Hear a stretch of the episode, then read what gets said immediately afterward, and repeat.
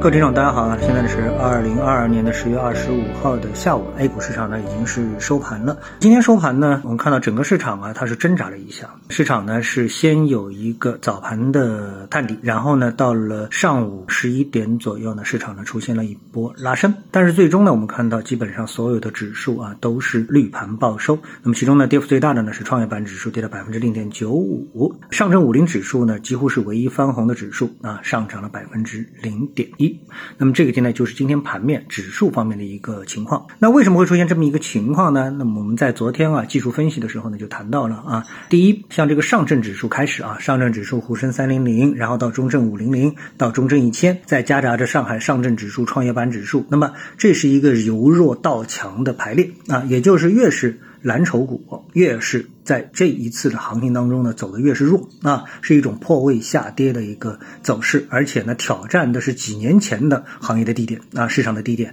而越是小盘的这个指数呢，他们呢考验的是近期，也就是今年四月份的时候的市场的一个低点。那那么这个呢，给投资者的一个感觉完全是不一样的啊。那比如说像上证指数，因为上证指数啊，它其实已经不是一个大盘股指数，它呢因为涵盖了更多的这种大部分的这个股票，就是上证里面大部分的股票全都涵盖在里面，所以它的一个走势呢。哎，更像是一个小盘股指数，所以上证指数啊和创业板指数反而更有类似的这么的一个情况啊，所以呢，当到了一个关键的一个位置，无论是超跌反弹，还是啊类似于创业板、上证指数去考验一个低点的支撑，那么这种结构呢，都引发了今天的一个反弹。但这个反弹呢，更多的我们看到的是国家队出手啊，因为在上午十一点的时候啊，市场是通过上证五零蓝筹这一批股票来发力啊，来带动指数的上扬，但是整体市场呢是不认可啊，我认为是不认可这样的一个发力的，因为我们在昨天也分析了，市场最弱的就是这批蓝筹，要立刻转势带动大盘上行，大家对此呢信心是不足的。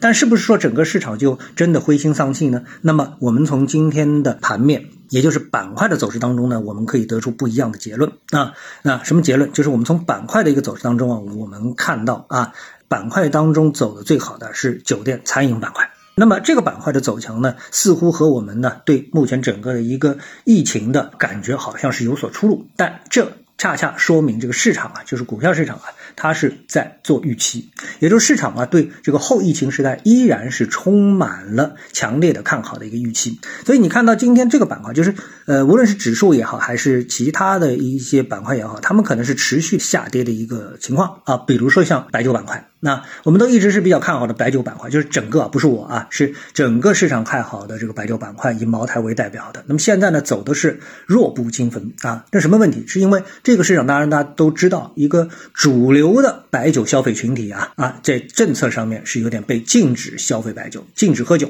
啊。那么如果说中国有十分之一的这个白酒的主力消费人群啊，在未来啊，因为各种场景被禁止喝白酒，那你说这个板块会怎么样呢？对不对啊？所以呢，这个呢都是有缘由的啊，都是有缘由的。那我们看到酒店餐饮它是什么概念？它就是一个哎，我们对后疫情的一个憧憬。那么今天呢，我们看到有消息说呢，是对这个外商啊、外资啊等等人员的进出啊，哎，有一个宽松的政策的一个发布。那所以呢，这些信号呢，都在提醒投资者，好日子随时都可能会降临啊。这就是呢市场目前的一个表现。但是总体上，我们这个指数啊，它的不确定性还非常的大，所以无论是成交量还是指数的方向，目前都处于迷茫的状态当中。这一点呢，我相信大部分投资者啊都是能够理解的啊。好，另外还有一个热点新闻呢，就是欧洲。啊，现在天然气价格非常的贵，我们非常担心啊。这个即使我们有大量的电热毯啊出口到欧洲，那欧洲人呢，在今年的冬天啊，日子也绝对不好过。但是呢，传来消息说呢，美国的天然气产电的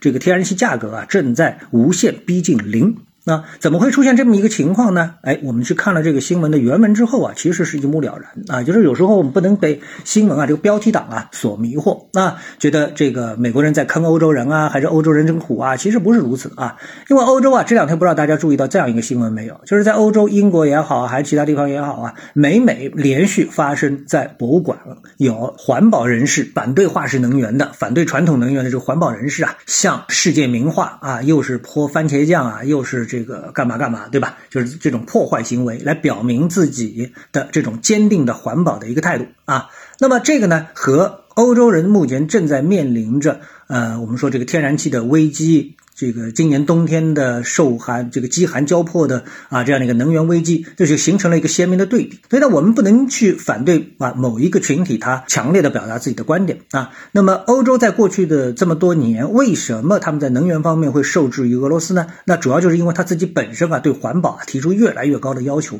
那么想把所有的这个能源的消费这个来源全部依靠俄罗斯，所以呢，造成了现在这样的一个窘迫的一个局面。但是呢，你还是不能要求。所有的欧洲人都立刻对此呢表达出一个，就是说从左立刻就转向右，对吧？他们还是会坚持自己呢环保的这么一个特点。但是美国呢，它更接近于是商业化的一个运作，就是我缺什么，我该运作什么，这个由企业家来决定，由市场需求来决定，而不是由部分的所谓精英人士来决定啊。那这样的话呢，所以呢，美国呢，它不缺天然气，不缺石油。那再加上美国本身地大物博啊，这个人稀，就相对比例来说啊，人稀，所以呢，这种情况下面呢，美国是不缺天然气的，美国不缺石油，然后呢，还能向外运输，所以这个所谓的美国的这个天然气啊，跌向零啊，它完全是一个标题党，也就是短期内由于供大于求，造成了这个价格的波动，就像我们前次所看到的石油啊，能够跌成负值，这是偶发事件啊，石油不可能真正变成一文不值，甚至于要倒贴的东西，所以对这种标题党啊，我们只能说说是嗤之以鼻啊。